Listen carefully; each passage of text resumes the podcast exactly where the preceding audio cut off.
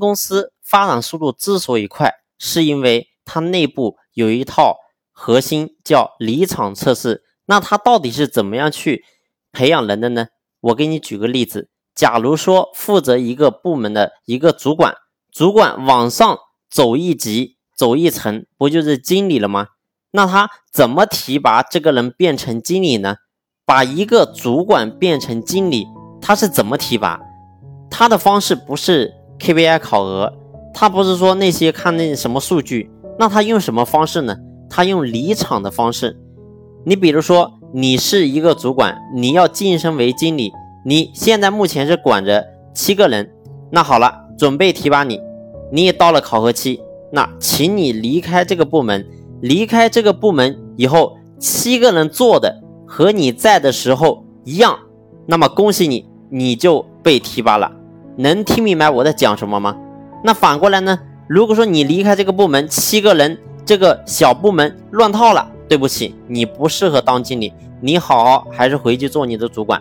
所以事实上，我在这里面确实是非常受益。一个国际性的公司怎么扩张的？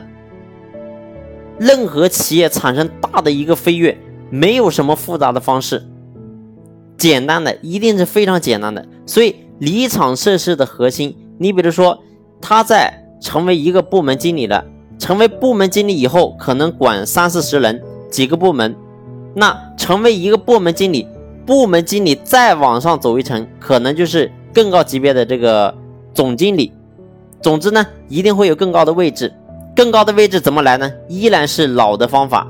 你在这个经理的位置上，你想要成为总经理，那很简单，除了看你的这个绩效考核啊，都还可以，但是你还要必须要离开这个岗位。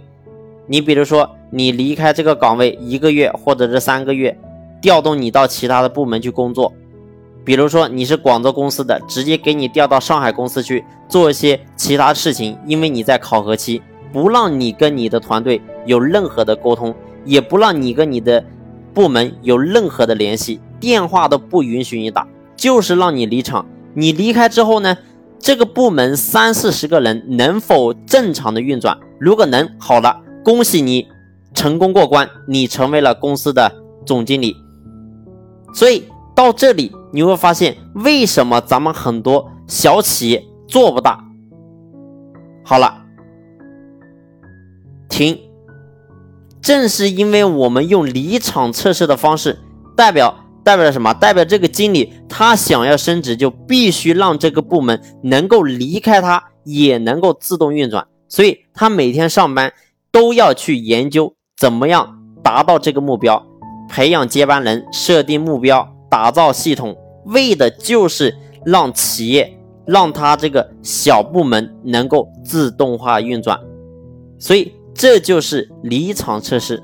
所以我说，我个人在三星公司，我学到非常多的东西。好了，下一期我们接着分享。感谢你的用心聆听，谢谢。